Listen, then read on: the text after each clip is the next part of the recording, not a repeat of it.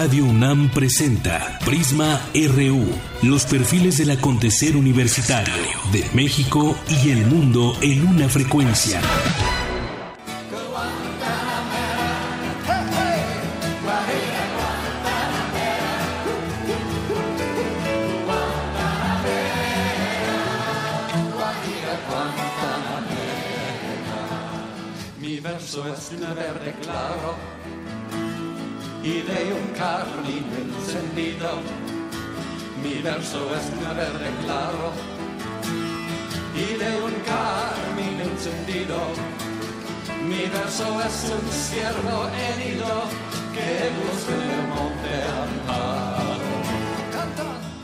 ¿Qué tal? Muy buenas tardes. Gracias por acompañarnos aquí en Prisma RU en el 96.1 de FM. Como le habíamos informado desde ayer y desde la semana pasada, hoy estaremos solamente una hora por estas mesas de debate sobre eh, esta exposición que se presenta en el MOAC de Gil Maguid y Luis Barragán. Bueno, pues esto que estamos escuchando es Guantanamera, una canción muy popular. Seguramente, pues todos ustedes que nos escuchan ya la conocen y es una versión de Pete Seeger y su nieto Este músico, Pete Seeger, es una figura fundamental de la música folk, que nació un día como hoy, 3 de mayo, pero de 1919 en Nueva York.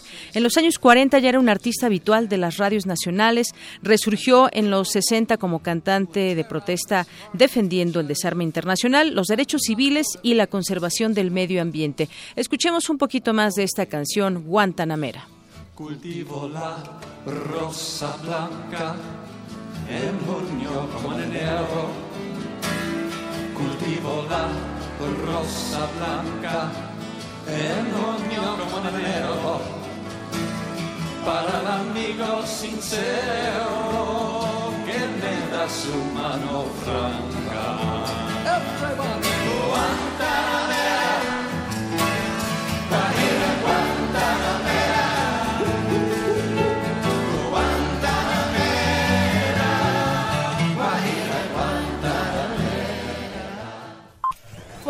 RU. Y vámonos a nuestro resumen informativo de este día, miércoles 3 de mayo del año 2017, Día Mundial de la Libertad de Prensa. Ya platicaremos más adelante del tema. Por lo pronto, nuestra, en nuestra portada universitaria, el sector científico necesita crecer y robustecerse institucionalmente, así como estrechar vínculos con la industria para crear una sinergia que beneficie a la educación. Coincidieron expertos reunidos en los foros universitarios, la UNAM y los desafíos de la nación. Álvaro Matute Aguirre, emérito del Instituto de Investigaciones Históricas y académico de la Facultad de Filosofía y Letras de la UNAM, será miembro de número de la Academia Mexicana de la Lengua. En nuestra portada nacional de hoy, este miércoles se lleva a cabo la edición número 52 de la Conferencia Nacional de Gobernadores en Morelos. Se realizará la transición de la presidencia que deja Graco Ramírez y se asume el jefe de gobierno de la Ciudad de México, Miguel Ángel Mancera. El gobierno de Estados Unidos busca decomisar al menos 280 millones de dólares a Damaso López Núñez, el licenciado, eh, detenido ayer en la Ciudad de México. En tanto, Miguel Ángel Guzmán Loera, el mudo hermano del narcotraficante El Chapo Guzmán, salió de prisión después de cumplir una condena por lavado de dinero y portación de arma. El Comité de Participación Ciudadana del Sistema Nacional Anticorrupción pidió al Senado que antes de ratificar los nombramientos de 18 magistrados del Tribunal de Justicia Administrativa, solicite al Ejecutivo la fundamentación para proponerlos. Los ocho militares sentenciados por mantener nexos con el cártel de los Zetas fueron torturados durante cuatro días para incriminarse, denunció Ramiro Ramírez, abogado de los soldados. Isidro Pastor anunció que impugnará la resolución del Instituto Electoral del Estado de México que ayer rechazó por segunda ocasión ratificarle su candidatura como independiente. Los cadáveres de tres personas aún sin, identificar fueron encontrados en fosas clandestinas en un predio de la Maiza, municipio de Morelia. Una balacera en el mercado de Sonora dejó a dos personas muertas y una lesionada en estado grave. En nuestra portada de Economía y Finanzas, en el primer trimestre del año, las ventas totales de petróleos mexicanos aumentaron 55% en comparación con las registradas en el mismo periodo de 2016. En los primeros tres meses de 2017, los flujos de remesas subieron 7% anual a 6.640 millones de dólares, un máximo histórico para un lapso similar, según cifras del Banco de México. En nuestra portada internacional, el director del FBI, James Comey, defendió su investigación a la ex candidata presidencial demócrata Hillary Clinton y aseguró que tomaría la misma decisión si vuelve a estar en esa situación. La Fuerza Aérea de Estados Unidos lanzó esta madrugada un misil balístico intercontinental no armado de prueba desde California al Océano Pacífico. David Davis, ministro para el Brexit, afirmó que no pagará la suma millonaria de 100 mil millones de euros para abandonar la mancomunidad. Campus RU. Y arrancamos con nuestro campus universitario de este día. Son las 2 de la tarde con 6 minutos. La UNAM es la institución educativa que en los últimos años ha tenido más registros ante el Instituto Mexicano de la Propiedad Industrial. Es mi compañera Tamara Quirós quien nos tiene esta información. Adelante, Tamara. Durante la quinta edición de la premiación del programa para el fomento al patentamiento y la innovación, cuyo objetivo es impulsar la protección y el desarrollo de productos innovadores que lleguen a diversos sectores económicos, el rector de la UNAM, Enrique Graue, resaltó la importancia del uso creativo del talento mexicano en la planta productiva nacional. El año pasado, la planta productiva solo reconoció y licenció, usó una pequeña parte de todas las patentes otorgadas en México, si los comparamos contra los Estados Unidos, empresas norteamericanas utilizaron 4.000 de las patentes de apenas 400 en la planta productiva nacional. Por ello tenemos que seguir insistiendo en innovar y en patentar. Solo así podremos pasar de un país manufacturero a un innovador y creador de tecnologías novedosas. Con la participación de 38 universitarios adscritos a la máxima casa de estudios, el primer lugar de Profopi se otorgó a la Facultad de Química por su trabajo para la obtención de sales útiles en yacimientos carbonatados. Además, en el marco de vinculación, investigación y planta productiva, se celebró el lanzamiento del nodo binacional, una alianza entre la UNAM y la Universidad Anáhuac de México con el apoyo del Consejo Nacional de Ciencia y Tecnología, que dota a los investigadores y académicos de las herramientas metodológicas para conocer las necesidades de la industria y vincularlas con el sector académico para el desarrollo económico de insumos.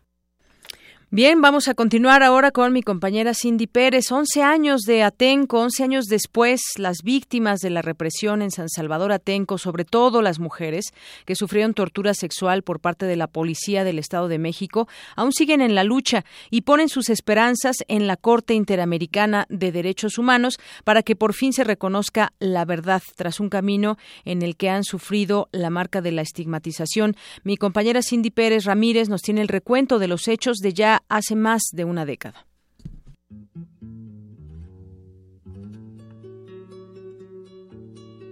San Salvador Atenco se encuentra en el lago de Texcoco, el que alguna vez abasteció de agua al Valle de México. Ahí, en tierra ejidal donde las raíces agrícolas son fuertes, hubo un enfrentamiento entre la llamada modernización y la lucha heredada a los que dicen tierra sí.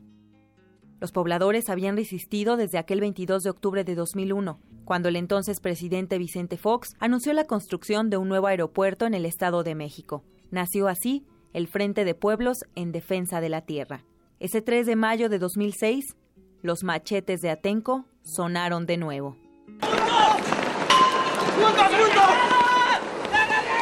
Desde el aire, Juan Carlos González nos tiene información. Así es, Diana, en este momento estamos viendo cómo ya los policías están ingresando a la esplanada de Atenco. Las movilizaciones en apoyo a un grupo de vendedores de flores que fueron desalojados por policías dio paso a enfrentamientos. Un reflejo de la acumulación de violencia política en el país, de acuerdo con la académica del Instituto de Investigaciones Sociales de la UNAM, Eugenia Alier Montaño a los campesinos no solo les quitaban su forma tradicional de vida, sino que simplemente les quitaban la forma de vida. Tatenco en 2006 involucra a los actores del, de lo que tenía que ver con el aeropuerto, aunque el proyecto del aeropuerto ya había sido eh, bloqueado, pero lo que queda es un espíritu muy combativo. Intentan retirar a una serie de vendedores de pueblos. Es una cosa que parecería sin insignificancia, igual que tantas otras en este país, que justamente eso es lo que lleva a la resistencia de la gente.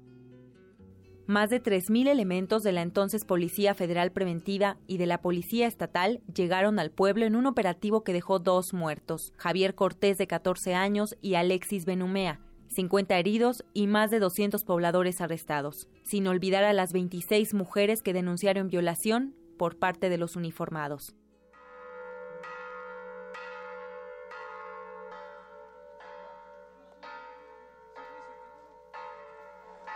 Dicen que vienen de Acolman, pirámides, de Catepec, Texcoco. Entonces tenemos que estar atentos todos. Posiblemente no nada más sea este, van a ser más. Los periodos de violencia, dijo Alier, se recuerdan una vez que han terminado. Pero el problema en México es que de alguna manera son una continuidad. Creo que la dificultad en México está en que no se trata de una violencia que ya ocurrió, que ya pasó, que está en el pasado y que podemos ahora recordar. Se trata de violencias que siguen ocurriendo y que entonces van como uniéndose, generando como una un eslabón, una cadena continua de eh, violencias que siguen presentes, porque además, y creo que en, no hay que poner el dedo en la llaga, una de las cosas que permiten que siga existiendo toda esa violencia es que hay una gran impunidad.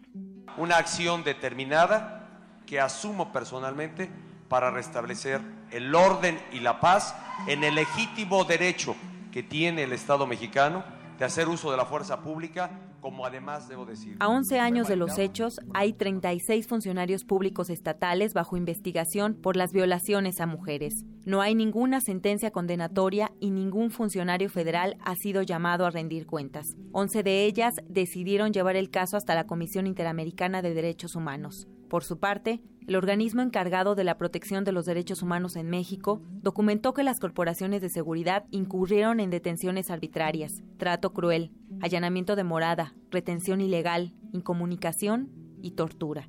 Para Radio UNAM, Cindy Pérez Ramírez. Gracias, eh, Cindy. Bueno, pues sí, las historias de estas mujeres que también ahora serán escuchadas en la Corte Interamericana de Derechos Humanos que acogerá la audiencia del caso previsiblemente en la segunda mitad del año. Una página que no podemos, eh, un libro que aún no podemos cerrar, una página que, de la cual no podemos dar la vuelta porque todavía hay pendientes en este, en este caso de Atenco. Bueno, pues vamos a continuar ahora con el Día Mundial de la Libertad de Prensa. Mi compañera Dulce García preparó la siguiente información. Cada 3 de mayo se celebra este día desde que la Asamblea General de las Naciones Unidas lo proclamara en 1993 y se trata de una jornada para recordar la importancia de que existan y se respeten las garantías a la libertad de expresión. Adelante, Dulce. ¿Qué tal, Deyanira? Muy buenas tardes a ti y al auditorio de Prisma RU. Apenas el pasado 14 de abril, el reportero Maximino Rodríguez del colectivo Pericú fue asesinado, un crimen que sigue impune. De acuerdo con cifras oficiales de la Fiscalía para la Atención de Delitos Cometidos contra la Libertad de Expresión, en poco más de seis años, de julio de 2010 al 31 de diciembre de 2016, se registraron 798 denuncias por agresiones contra periodistas. En este contexto, hoy 3 de mayo conmemoramos el Día Mundial de la Libertad de Prensa. Para Ana Cristina Ruelas, directora de la ONG Artículo 19, México seguirá siendo el país más peligroso para ejercer el periodismo en América Latina si no se toma en cuenta que es el propio Estado el que está agrediendo a los periodistas. La situación en México en la que se ejerce el periodismo es de alto riesgo. Los periodistas en México se encuentran sometidos a una política eh, bien articulada entre los tres niveles de gobierno y las distintas instituciones que busca restringir los flujos efectivos de información. Y el nivel de impunidad que penetra los crímenes contra la prensa hace pensar que en México se puede matar a un periodista sin ninguna consecuencia o se puede agredir a un periodista sin ninguna consecuencia.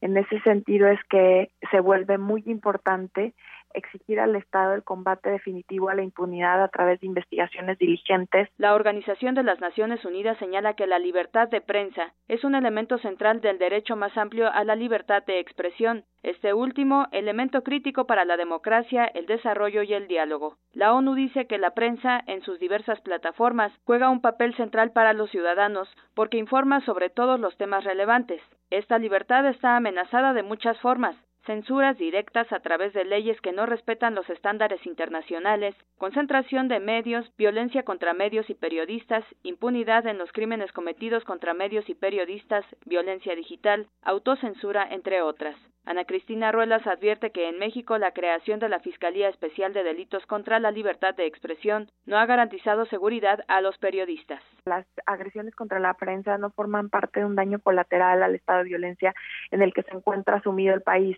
sino son eh, agresiones intencionadas que buscan acallar voces y que buscan restringir los flujos efectivos de información. Para este día de, de la libertad de prensa este 3 de mayo, lo más importante es que el Estado garantice eh, combate a la impunidad de las agresiones contra la prensa. Por otro lado, que ya eh, por fin emita una ley eh, de publicidad oficial, porque el uso arbitrario, discrecional y opaco de la publicidad oficial se ha convertido en una forma de violencia económica, no solamente hacia los medios de comunicación, sino también a los periodistas, porque impacta directamente en la precariedad laboral. De Yanira, auditorio de Prisma RU. Finalmente, Ana Cristina Ruelas nos comentó que la libertad de prensa también requiere del compromiso de los medios de comunicación para garantizar la independencia editorial, así como la seguridad de los periodistas que para ellos trabajan. Hasta aquí la información. Muy buenas tardes. Gracias, muy buenas tardes, Dulce. Y bueno, pues efectivamente los datos que hay acerca de la libertad de prensa, pues son, son muchos.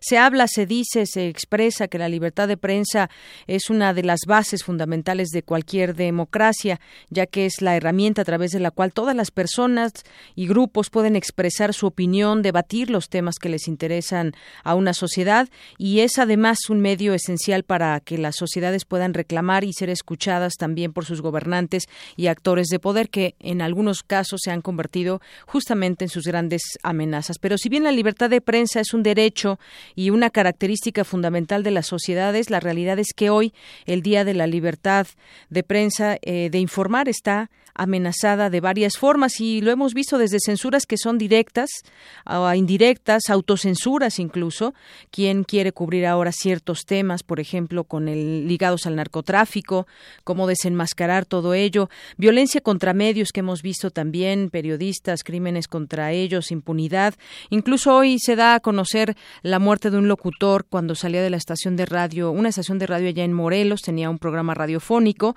y bueno, pues ya eh, tenía por lo menos tres impactos de bala. No se sabe aún qué derive de estas investigaciones, pero uno más se suma a esta lista de 32 periodistas muertos en este sexenio.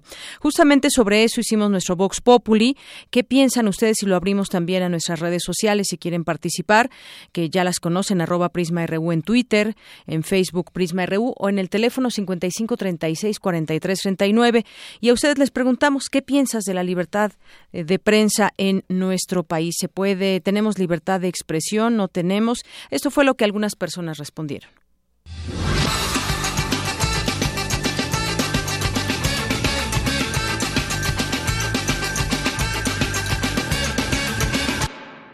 Sí existe, pero es muy, mm, está muy coartada. Hay muchas personas que están dentro del poder que no les interesa saber lo que pasa en el país o que a lo mejor lo conocen, pero vaya, no quieren abrir los ojos a la realidad, a la sociedad, a cómo estamos ahorita viviendo la violencia, este narcotráfico, feminicidios y de hecho la libertad de expresión nos ayuda y nos apoya a saber más, pero desgraciadamente en este país no se, no se, no se le da garantía a los periodistas, no se les cuida, no se les protege. Eh, cuando sufren amenazas los dejan como, no sé, a la deriva y después amanecen muertos o desaparecidos y pues ahí queda. Entonces es un país donde no, donde no hay libertad de expresión, por así decirlo, está muy coartada. En teoría, eh, como tal, el derecho sí existe, pero muchas veces se ve este como que infringido por ya sea diferentes instituciones o por el mismo gobierno. Entonces, como tal, podría decirse que sí y no. Yo siento que sí. La verdad siento que sí, tal vez en algunos momentos es censurada, pero casi nunca se oponen a eso. Pero hay momentos en los que sí es censurada. En algunos aspectos como el político, por ejemplo. Pero casi siempre todos pueden hablar de cualquier tema. No, muy limitada en ciertas ocasiones, pero lo cierto es que hay más libertad que cuando yo era joven. No, no, mm, más que nada por los últimos acontecimientos. He visto muchos reporteros que han que han, este, eh, sido víctimas vaya, de, la delincuencia o vaya, del crimen organizado. Es lo que, vaya, hasta ahorita es mi opinión y no, no, para nada existe. Sí la hay, pero está totalmente limitada hacia dar, difundirla hacia los demás medios. Tenemos una situación en los medios que no permite ahora sí que circulen aquellas noticias que nos deben de interesar. Es espantoso lo que nos está pasando. Pues no, porque digo, tanta muerte de periodista debe ser porque no existe la libertad de expresión, ¿no crees?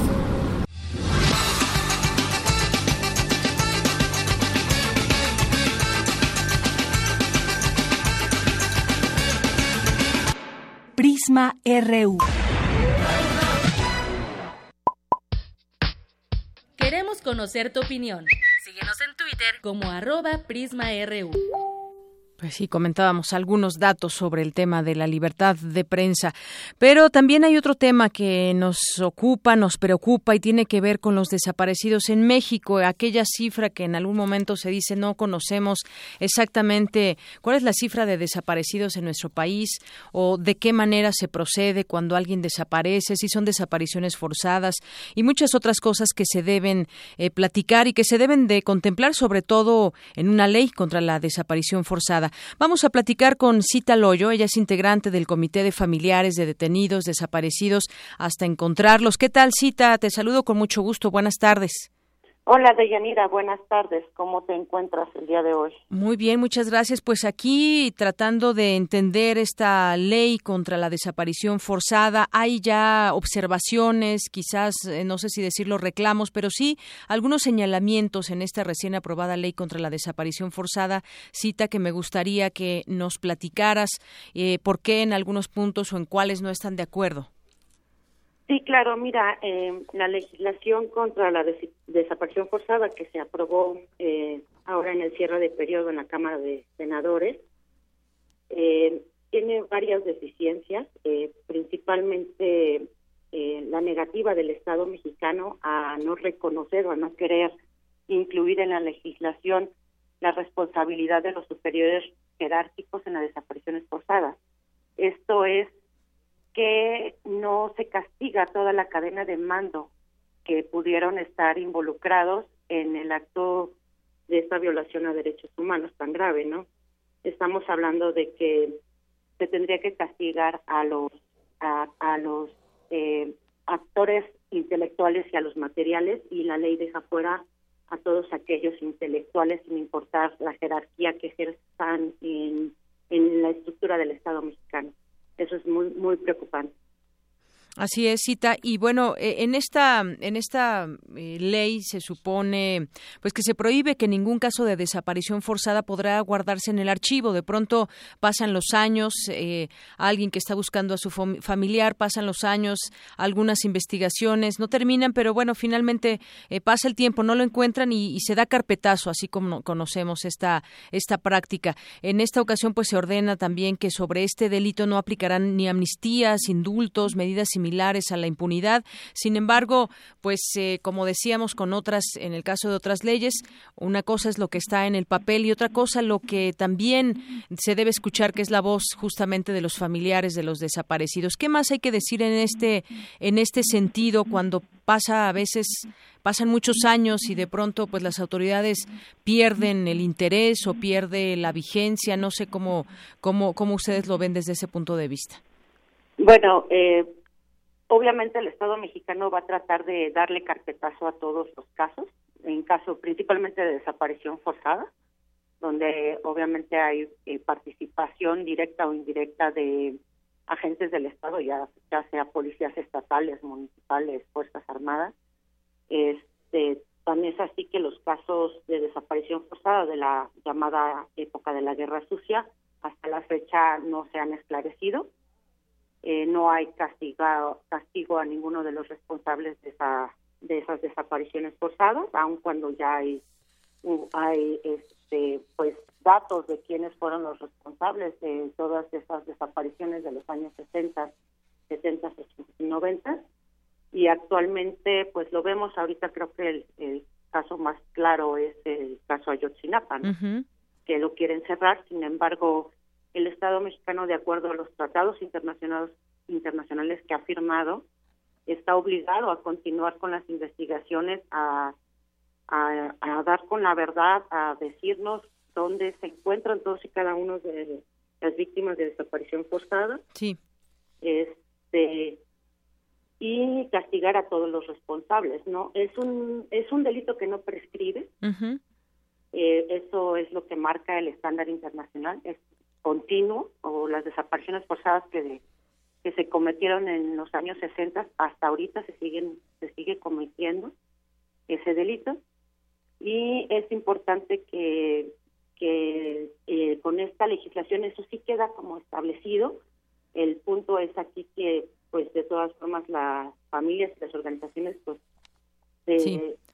tendremos que seguir luchando para que esto realmente así sea, ¿no? Que no haya ningún intento de cerrar casos de este tipo. E, eso justamente, porque hay un análisis que, que hacen distintas organizaciones, 14 para ser específicos, especializadas en el tema, y ponían el dedo en el renglón en ocho ausencias en la ley contra desaparición forzada. Entre ellas está la ausencia clave, eh, autores intelectuales impunes, la búsqueda incompleta de los desaparecidos, sin datos forenses confiables, guerras sucias sin atención, militares sin juicio, eh, sin ayuda independiente, sin aval, y cada una de ellas pues tiene su razón de ser. Eh, yo veía aquí, por ejemplo, eh, eh, sin datos forenses, por ejemplo, las organizaciones propusieron la creación de un Instituto Autónomo de Ciencias Forenses, el cual sería un órgano independiente para realizar la investigación, porque durante todos estos, estos desde que se empieza la investigación, quedan muchos cabos sueltos que justamente es una cadena también de que pasa desde las autoridades y muchos otros lugares donde pues no se da la atención debida. Eh, se habla también de este, pues de que no hay un registro de desaparición forzada confiable del todo y en este, en esta ley se pretende que lo exista, pero pues vamos a ver si se va teniendo con toda confiabilidad armando este, eh, pues esta lista de, de personas que desaparecen y que se les dé el puntual seguimiento. Sí, mira, aquí hay un problema con la legislación este, en cuanto a registro, ahorita que tocas el tema, ¿no? Nosotros lo que vemos es que plasmado en la legislación ante la negativa del Estado mexicano a reconocer que está desapareciendo de manera forzada su población. Exacto, la desaparición forzada no está contemplada como No está contemplada, entonces ahorita si tú, como tú sabes, está el Registro Nacional de Personas Extraviadas o Desaparecidas, ¿no?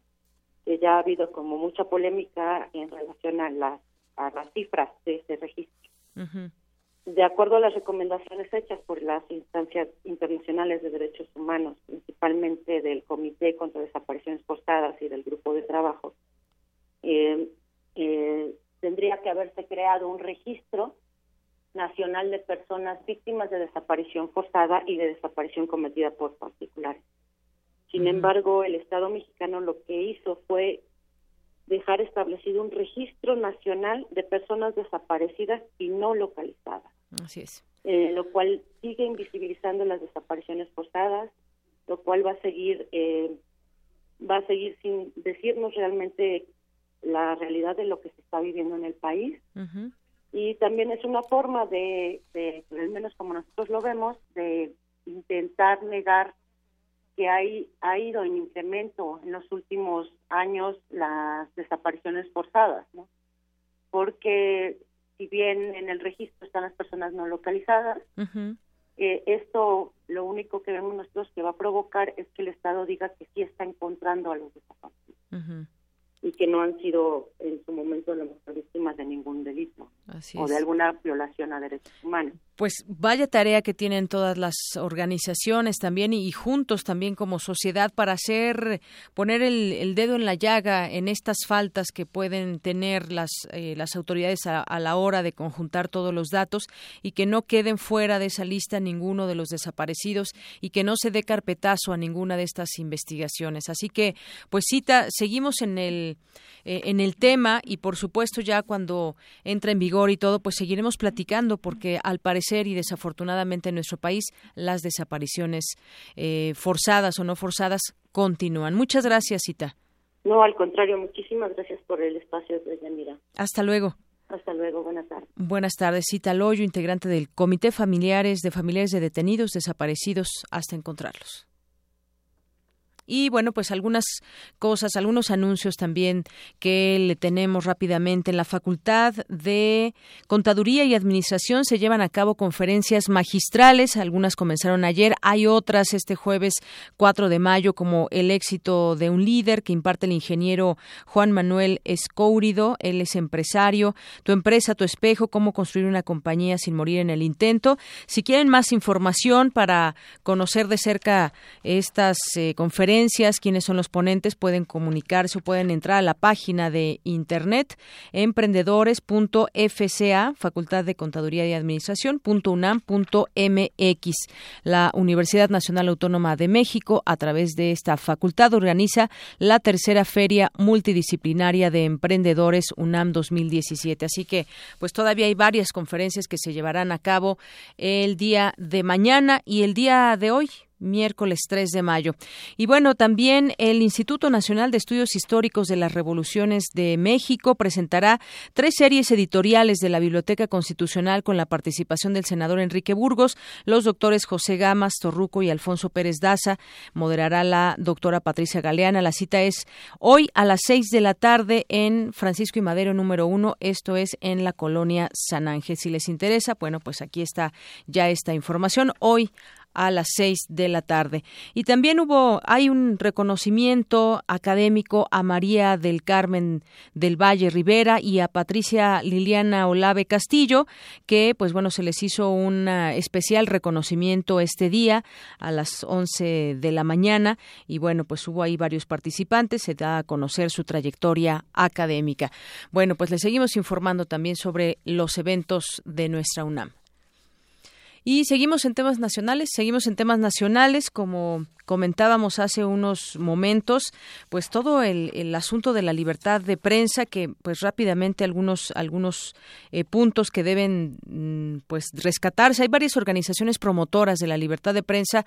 Está, por ejemplo, Reporteros sin, Reporteros sin Fronteras, que hace poco sacó un mapa de los países donde se ejerce de manera libre el periodismo y los otros donde están en una situación muy difícil. Entre ellos estaba México. Hay otras como Freedom House y el Comité para la Protección de periodistas, por sus siglas en inglés CPJ, que han publicado distintos rankings sobre los niveles de libertad de prensa y las condiciones para ejercer el periodismo en el mundo, así como un análisis sobre los ataques de prensa acontecidos en el último tiempo. Estas organizaciones coincidieron en que el panorama es oscuro que está atravesando el ejercicio del periodismo en América Latina y a nivel mundial también.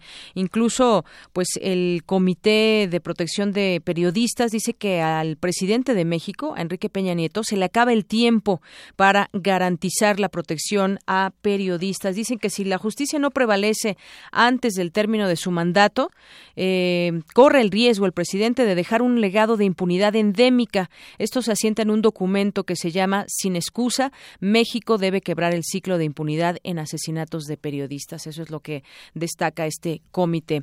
Y bueno, en otros temas, ayer informábamos de la detención de, de el llamado licenciado Damaso López que era sucesor de Guzmán Loera, y platicábamos al respecto de los reacomodos que hay en el narcotráfico y su pretensión de hacer una alianza con otro cártel, el de Jalisco Nueva Generación. Bueno, pues eh, ahora se conoce también, y desde su momento que ayudó dos veces a escapar al Chapo Guzmán, y ahora pues existe una violenta batalla por la herencia de Joaquín el Chapo Guzmán, y las autoridades dicen que por eso en algunas zonas del país se ha incrementado el número de muertos y enfrentamientos en algunas en algunas zonas. Este personaje que era uno de los hombres de más confianza de Guzmán lo era, que además surgió pues de era abogado, era responsable también en otro momento de seguridad de la cárcel de Puente Grande, donde estuvo el Chapo Guzmán y sobre él tejió una red de impunidad. Bueno, en otras cosas, poco pasaría si Calderón se va del PAN. Ya ve que le habíamos comentado la amenaza que dijo Felipe Calderón, expresidente de México, de que me voy del PAN porque las cosas no están muy democráticas aquí. Bueno, pues ya le responden y le dicen que si se va del PAN, pues no pasa nada. Así por lo menos lo dijo eh, Juan José Rodríguez Prats, ex senador y exdiputado de este partido. Dijo que si se da salida, la salida del expresidente, no tendría mayor repercusión, pues Acción Nacional se encuentra mejor posicionado que nunca. Así que, pues dice, esas amenazas no nos hacen ni cosquillas ahí en el PAN. En otro tema, repuntan las remesas en marzo, entran 2.520.3 millones de dólares. Esta retórica anti inmigrante de nuevo, del nuevo gobierno de Estados Unidos no mermó el flujo de remesas, al contrario, en marzo ingresaron al país esta cantidad de, de dólares, se trata de un crecimiento anual de 15% y el tercer mayor monto mensual que ha recibido México desde que hay registro, de acuerdo con información publicada el día de ayer por el Banco de México. Este incremento del flujo de remesas, favorecido por el aumento de empleo en Estados Unidos, combinado con la depreciación del peso frente al dólar, tuvo como resultado eh, que en marzo el valor de moneda nacional de las remesas alcanzara un máximo histórico. Eso es lo que se da a conocer con respecto al tema de las remesas. Y bueno, ahora que platicábamos también de, de la desaparición forzada y estos temas, hay otro tema también muy preocupante que es el rezago en los registros de violencia contra las mujeres. Ayer el titular de la Secretaría de Gobernación habló al respecto y urgió a los congresos estatales a armonizar las leyes locales sobre feminicidio y despenalización del aborto por violación, así como fortalecer los mecanismos de protección para periodistas y defensoras de derechos humanos. Ya ven que también, desafortunadamente, hay quien defiende los derechos humanos, pero también le dan muerte y no hay justicia que llegue para los defensores tampoco. Esto con la finalidad de erradicar y sancionar la violencia de género, es lo que dijo ayer el secretario de Gobernación, Miguel Ángel Osorio Chong. Y la gente allá en Oaxaca, pues parece ser que está inconforme con algunas cosas, están congeladas algunas de sus cuentas ya el gobernador Alejandro Murat eh, presidió ayer una mesa de diálogo con los integrantes de la sección 22 para tratar de resolver los conflictos y bueno, pues dicen algunos que fue una muestra de buena voluntad y otros dicen, bueno, pues está también al borde de otro conflicto y se tiene que sentar a negociar. Esto es lo que lo que ha sucedido. La PGR indaga por lavado de, dinero a Eva Cadena, ex candidata de Morena a la presidencia municipal, ya no solamente por esta investigación de dónde recibió recibió, quién le dio todo este dinero que supuestamente iba a llegar a las arcas de Morena, sino que ahora, pues eh, al no presentarse, se procederá también a solicitar apoyo y una orden para que la legisladora acuda, acuda de manera obligada, pero se puede también, en todo caso, se señala, investigar por lavado de dinero. Eso es lo que, lo que se da a conocer en última información. Y bueno, pues hubo Hubo muertos hoy en el mercado de Sonora, eran asaltantes, según se da a conocer esta información. Vámonos ahora a las informaciones en materia internacional. Prisma RU. Prisma RU. Un programa con visión universitaria para el mundo. Global RU. Adelante, Eric, muy buenas tardes. ¿Qué tal, Yanira? Buenas tardes. Tenemos mucha información internacional este miércoles, así que arranquemos con nuestras breves internacionales. Al menos ocho personas murieron en Afganistán tras un atentado contra un convoy blindado de la OTAN que fue reivindicado por el grupo yihadista Estado Islámico. La Fiscalía venezolana confirmó que 31 personas murieron luego de un mes de protestas de la oposición. La primera ministra de Reino Unido, Theresa May, acusó a la Unión Europea de querer intervenir en las elecciones británicas que se llevarán a cabo el próximo 8 de junio. La red social Facebook anunció que contratará a 3.000 personas para eliminar imágenes violentas de su plataforma. El presidente de Estados Unidos, Donald Trump, recibió este miércoles a su homólogo palestino, Mahmoud Abbas. Las relaciones con Israel fueron el tema central de su conversación. Con base en los recientes sondeos, dos tercios de los seguidores de Jean-Luc Mélenchon, líder del movimiento Francia Insumisa, anunciaron que anularán el sufragio en la segunda vuelta presidencial de este domingo. En otro tema, al menos 50 personas quedaron atrapadas luego de una explosión en una mina de carbón en Irán. Esa cifra la proporcionó la agencia de noticias eh, Reuters, sin embargo, la agencia de prensa francesa publicó que el número asciende a unos 70 mineros. La mina se encuentra ubicada en la provincia de Golestán, al norte de ese país árabe. Eh, Pior Hossein Koliband, jefe de los servicios de emergencia de Irán, informó que el incidente fue causado por una explosión de gas, probablemente causado tras encender el motor de algún camión. Las autoridades iraníes indicaron que aproximadamente 500 trabajadores laboran en esa mina. En estos momentos se llevan a cabo labores de rescate en donde se intenta hacer eh, se intentan hacer túneles para llegar a las víctimas. No obstante, la concentración de gas hace más difíciles los intentos por rescatar a los mineros. Y bueno, pues estaremos al pendiente de toda esta información porque, eh, eh, repito, en estos momentos se llevan a cabo labores de rescate, pero eh, debido a la concentración de gas no se ha podido hacer mucho por el momento. Se calcula que hay de 50 a 70 personas atrapadas.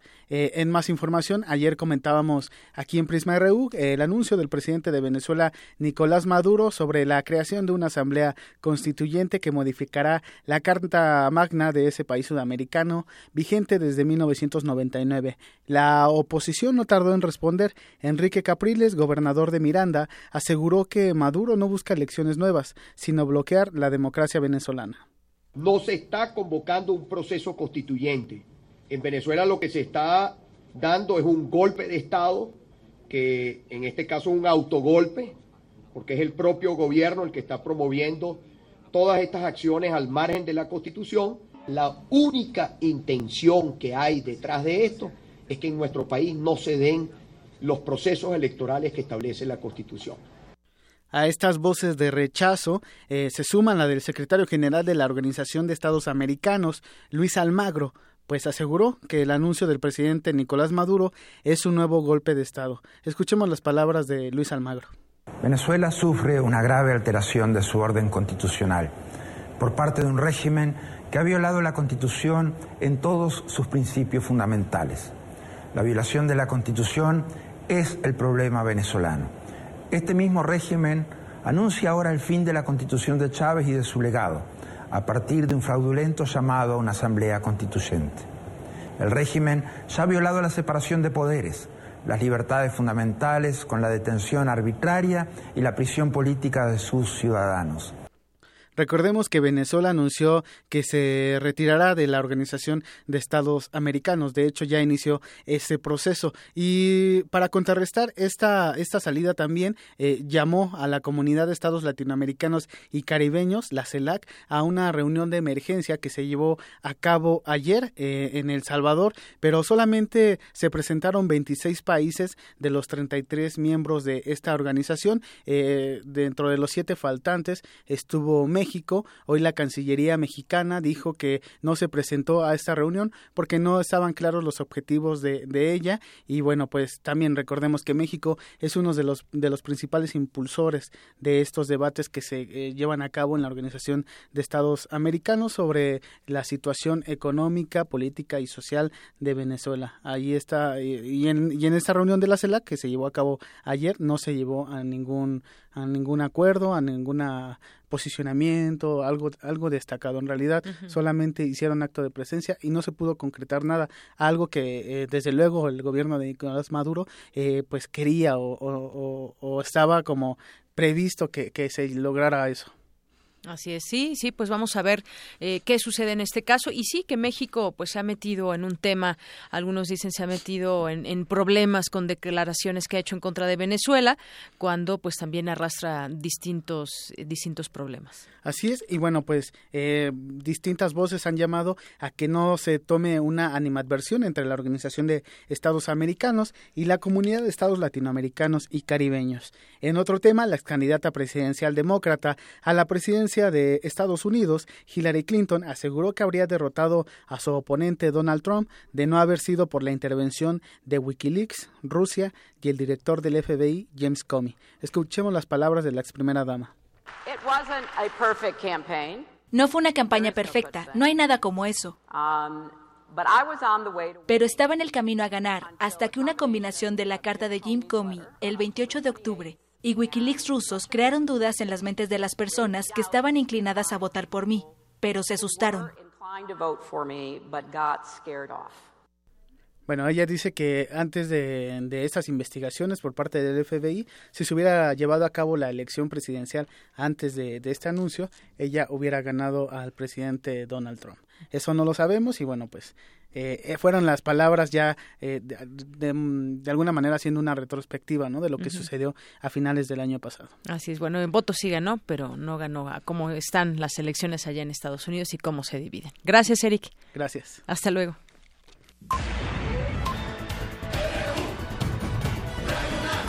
Prisma RU. Con Deyanira Morán. Arte y cultura.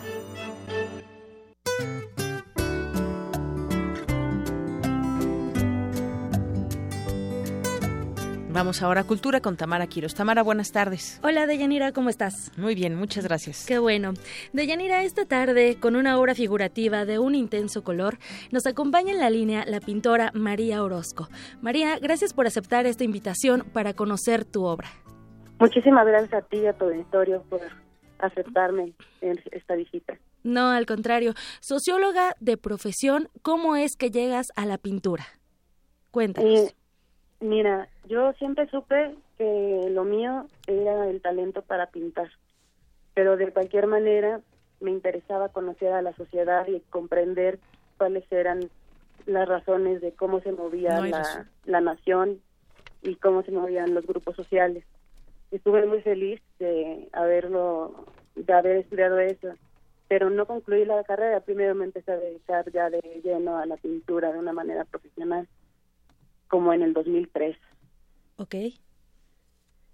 Te, te expresas mediante diversas herramientas, eh, como la creación plástica, también la escultura, eh, el arte público y las instalaciones, eh, también, bueno, las intervenciones, el arte objeto, y también te has presentado en diversos centros culturales, María, y justo mañana inauguras una exposición. Así es, es una exposición que se llama Patologías. ¿Cómo nace la serie Patologías? Pues mira, eh, es una catarsis pictórica.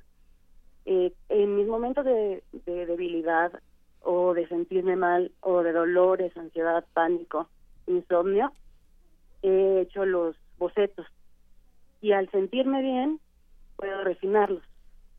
Entonces, eh, la patología es la que estudia los trastornos anatómicos y fisiológicos de los órganos. Uh -huh eh, de estos cuerpos que estamos enfermos. Entonces, para mí es el alma aprisionada en un cuerpo enfermo. Eh, es interesante que la patología fue cambiando porque viene, es un, un término que viene desde los babilonios, los persas, los egipcios, eh, los griegos. Y al principio eran, estas enfermedades eran de causas sobrenaturales, ¿no? Entonces llegaba el sacerdote y trataba de curarlas. Luego, eh, ya con Aristóteles, ya tenían bases biológicas y fisiológicas. Y luego en el siglo II lo, lo dividen en etiología, psicología, higiene, semiótica y patología. Uh -huh. Y lo que significa en ese momento la patología es tener consideración a las dolencias, nada más. Tener consideración. Una en, el, en el Renacimiento ya entra Andrea Vesalius y, y, hace sus dibujos y eso ayuda a, a la patología clínica, ¿no? A, a, que nazca después con el microscopio y entonces ya nada más se dedican a la observación. O sea que si no se nota, si no se ve, no hay no hay enfermedad. Y así va cambiando el concepto de patología hasta nuestros días que es molecular. Uh -huh. Pero habrá que ver qué va a ser en un siglo patología. Eh, yo creo que se dan diagnósticos con muchísima facilidad y hay muchas cosas que todavía no se saben, tanto de la mente como del cuerpo. ¿Como, como un conocimiento no racional? No, al revés, de tan racional que se queda en muy limitado porque la ciencia sola no ha, por decir, por decirte, no ha acabado de descubrir eh, muchas sustancias del cerebro, muchas razones por las cuales podemos llegar a, cambiar nuestra química. Y nosotros esperamos que los médicos sean milagrosos y realmente todavía no saben todo. María, eh, como, como artista, ¿podrías definir que, que una inspiración, de cierta forma, se pinta desde el dolor? Así es. Sí, una de mis mejores piezas, recuerdo que la hice dos semanas después de una migraña, o sea, una migraña que duró dos semanas. Ok. Me paré, la hice en cinco o diez minutos y pude volverme a acostar. Son, son este, piezas que hago con mucha rapidez. Y como, como una especie de catarsis, me imagino también. Así es. Bueno, pronto tendrás eh, otras tres exposiciones, María. ¿Dónde y cuándo? Te lo agradezco mucho. Mira, una es este en la galería B&B.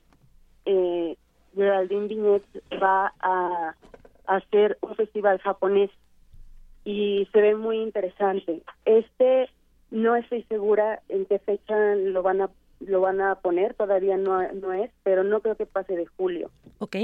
También en julio, eh, en el Centro Cultural de la Diversidad, en la colonia Roma, eh, tiene Enrique Andrés Garay de, de, Argentina para hacernos una exposición que se llama Toltecayotl. Y en, esa va a ser en el 14 de julio. Y este Carlos Posada me, me representa en esta exposición y vamos a montar otra en cardiología en junio. Oh, perfecto, muy bien. Yo creo que ese es también uno de los de los recintos donde podría podríamos ver esta gran exposición y mañana no nos podemos perder Patologías, su inauguración en la Galería José Vasconcelos de la Universidad Tepantlato. Así es. ¿Dónde está ubicada esta universidad, María, ya para finalizar? Pues está en la Roma, eh, en la calle de Baja, bueno, en la avenida de Baja California, a 157, eh, pasando Medellín, entre Medellín y Manzanillo. ¿A qué hora es la inauguración? A las 7. A las 7 de la noche. Muy bien, ahí estaremos presentes, eh, María, para conocer esta expresión y sobre todo tu obra. Muchísimas gracias por esta entrevista para nuestros amigos de Prisma RU. No, muchísimas gracias a ustedes por recibirme. Muy buena tarde, María.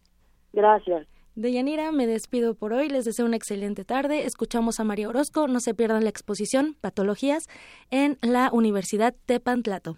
Muy bien, muchas gracias Tamara. Hasta luego. Hasta luego. Prisma RU. Para nosotros, tu opinión es muy importante. Síguenos en Facebook como Prisma RU.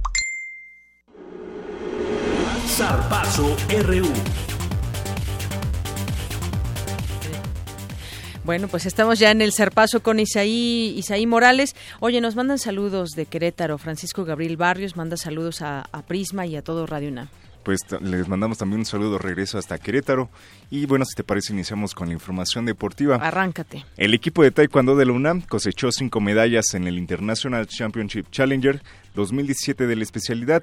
El evento contó con el aval de la Federación Mexicana de Taekwondo y participaron más de 3.500 deportistas, representantes de Colombia, Argentina, Estados Unidos, España y Lituania. Sin duda un gran resultado para la máxima casa de estudios. Y bueno, nos pasamos a más información de esta ocasión del fútbol mexicano y con una excelente noticia porque hoy arrancó el torneo de Copa MX femenil, la cual está integrada por 12 equipos, América, Cholos, Toluca, Tigres, Pumas, Pachuca, Santos, Necaxa, Chivas, Morelia, Cruz Azul y Monterrey. Y bueno, se jugarán nada más tres jornadas de este de esta Copa MX femenil. Hoy se jugó una jornada, mañana y pasado se jugarán las otras y el sábado se jugará la primera final. En esta primera fecha, Pumas goleó 4 por 1 a Tigres, América venció 6-0 a Monterrey, los Cholos impusieron a la máquina 2 goles por 0, Monarcas cayó ante Toluca 2 goles por 1 y Pachuca dominó a las Chivas y ganaron 6 por 1 y Necaxa le ganó a Santos 2 por 0 y sin duda pues esta es una excelente noticia, ya se había tardado yo creo un poco la liga en en, eh, en esta liga femenil, pero bueno, eh, obviamente estamos muy contentos porque hay muchísimas mujeres que les gusta el fútbol y que bueno, practicarlo profesionalmente pues es un sueño. Y bueno, ves, eh, el próximo semestre va a iniciar la liga formal ya con más equipos, todavía no, muchos todavía no tienen el equipo bien formado pero sin duda este bueno es una gran noticia y esperemos que las Pumas pues sean sean también candidatas al título. Muy bien. y bueno en más del fútbol ayer se jugó la primera semifinal de la Champions League. El Real Madrid se impuso en el derby madrileño al Atlético con un triplete de Cristiano Ronaldo. Y eh, escuchemos lo que dijo el astro portugués al final del encuentro que felicitar al equipo, el equipo ha estado tremendo. Realmente me tocó marcar los goles, eh, pero eh, el equipo ha estado fenomenal. Jugó muy bien del principio hasta el final y los goles vienen en un proceso natural, normal. Y estoy muy contento, la verdad que estoy muy contento eh, por marcar los tres goles y también eh, por llegar a mi gol 400 por Real Madrid. También aseguró que este resultado aún no los pone en la final y que buscarán el triunfo el próximo miércoles. Fue un partido total del equipo. El equipo ha estado fenomenal, tenemos una buena ventaja, pero no está cerrada. Atlético sabemos que es un equipo muy bueno, un equipo muy fuerte. No es por acaso que, que está en la semifinal y hay que estar concentrados para el próximo, próximo miércoles. Por su parte, el técnico merengue Zinedine Zidane pidió prepararse para lo peor el próximo 10 de mayo en el Calderón. Hicimos una, un, un, gran partido, yo creo que, pero como tú sabes, de todas formas que es un partido, metemos tres goles, mantenemos la portería cero, eso es importante, pero es un partido de vuelta. Y eh, tú sabes que en el fútbol, hasta que no pita el árbitro la segunda parte, al final del partido, no, no sabe lo que va a pasar. Podemos estar contentos de lo que hicimos porque es verdad que lo, los chicos han hecho un gran partido todos y, y puedo estar muy orgulloso de, de todos. Bueno, y en ese partido este Ronaldo anotó su gol 400 con la camiseta del Madrid y también marcó el gol 800 en la historia del derby madrileño. Y bueno, mientras tanto también se está jugando la segunda semifinal entre Mónaco y Juventus y, los, y la Juventus de Turín está ganando un gol por cero. Y para finalizar, falta menos para ver la pelea entre Canelo Álvarez y Julio César Chávez Jr. ¿Tú a quién le vas de ella? Pues a ninguno en particular. Los dos te caen gordos. No, ¿quién dijo eso? no, no pues vamos a verlos, a ver qué tal. ¿Tú le vas a alguno? Pues creo que Canelo ha demostrado más sí. que el Junior. Bueno. Pero pues vamos a ver. Bueno, y sin embargo el Canelo confirmó que de ganar la pelea no recibirá el cinturón Huichol que el Consejo Mundial de Boxeo mandó a hacer. Escuchemos lo que dijo en entrevista con ESPN. El CMB no iba desde un inicio, antes de que fuera el cinturón Huichol, no iba al CMB. Aún así, el, presidente que con todo respeto empezó a hacer el cinturón Huichol empezó a hacer la campaña del cinturón Huichol, pero hay muchos intereses detrás de ese cinturón. Hay intereses de por medio, ¿no? Desde un inicio no iba ese cinturón.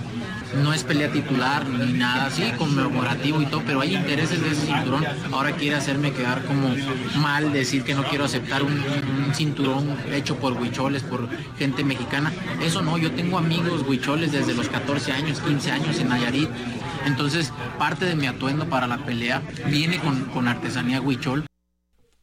Y bueno, por su parte, el hijo de la leyenda se siente confiado y espera el triunfo frente al Canelo. Escuchemos lo que dijo. Me siento contento de que se acerque la pelea.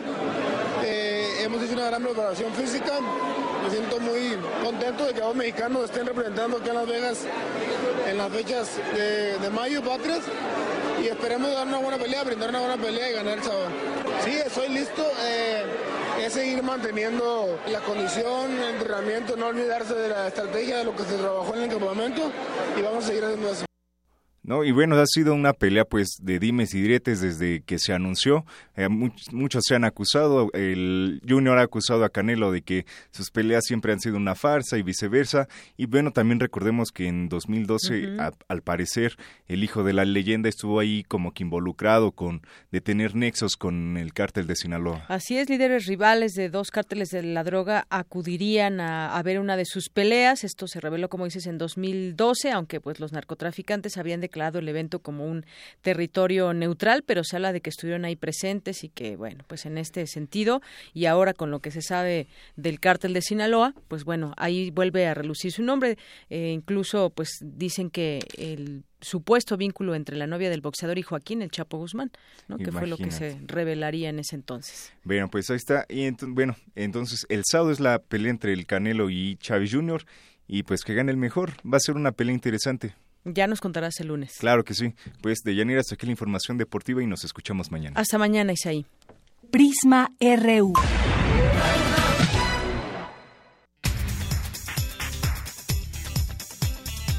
¿Qué tal, Vicky? Buenas tardes. Tienes el resumen final. Hola, ¿qué tal, Dayanira? Muy buenas tardes. El auditorio de Prisma RU. En el marco del Día Mundial de la Libertad de Prensa, Luis Raúl González Pérez, presidente de la Comisión Nacional de los Derechos Humanos, señaló que las autoridades deben acelerar las investigaciones sobre los ataques cometidos contra los periodistas para que los responsables sean sancionados y no prevalezca la impunidad. En Estados Unidos, autoridades policíacas de Dallas, Texas, informaron que una persona abrió fuego en una secundaria de un suburbio de la ciudad. La policía señaló que al parecer una persona murió y posteriormente el atacante se suicidó. Estos son las notas de último momento. Muy bien. Muy buenas tardes. Gracias, Vicky. Muy buenas tardes. Y bueno, le quiero dejar un dato de cuánto cada vez que usted va al banco, que sea suyo o no, le cobran comisiones. Bueno, pues los bancos nada más por esas comisiones ganan 143 mil millones de pesos. Es lo que revela hoy la Conducef, esto al cierre de 2016. Y bueno, pues una cifra bastante alta de todo lo que nos van quitando de poquito en poquito, pero con tantas o tantos usuarios, eso es lo que se lleva más o menos un banco y desafortunadamente suspenden clases en Reynosa. Hay enfrentamientos y bloqueos. Terrible situación allá en Tamaulipas. Y Noroña, que se suma a la, a la candidatura de Delfina Gómez allá en el Estado de México. Bueno, pues así llegamos al final de esta emisión. Gracias por su escucha. Gracias por estar con nosotros en esta sintonía. Hasta mañana y muy buenas tardes.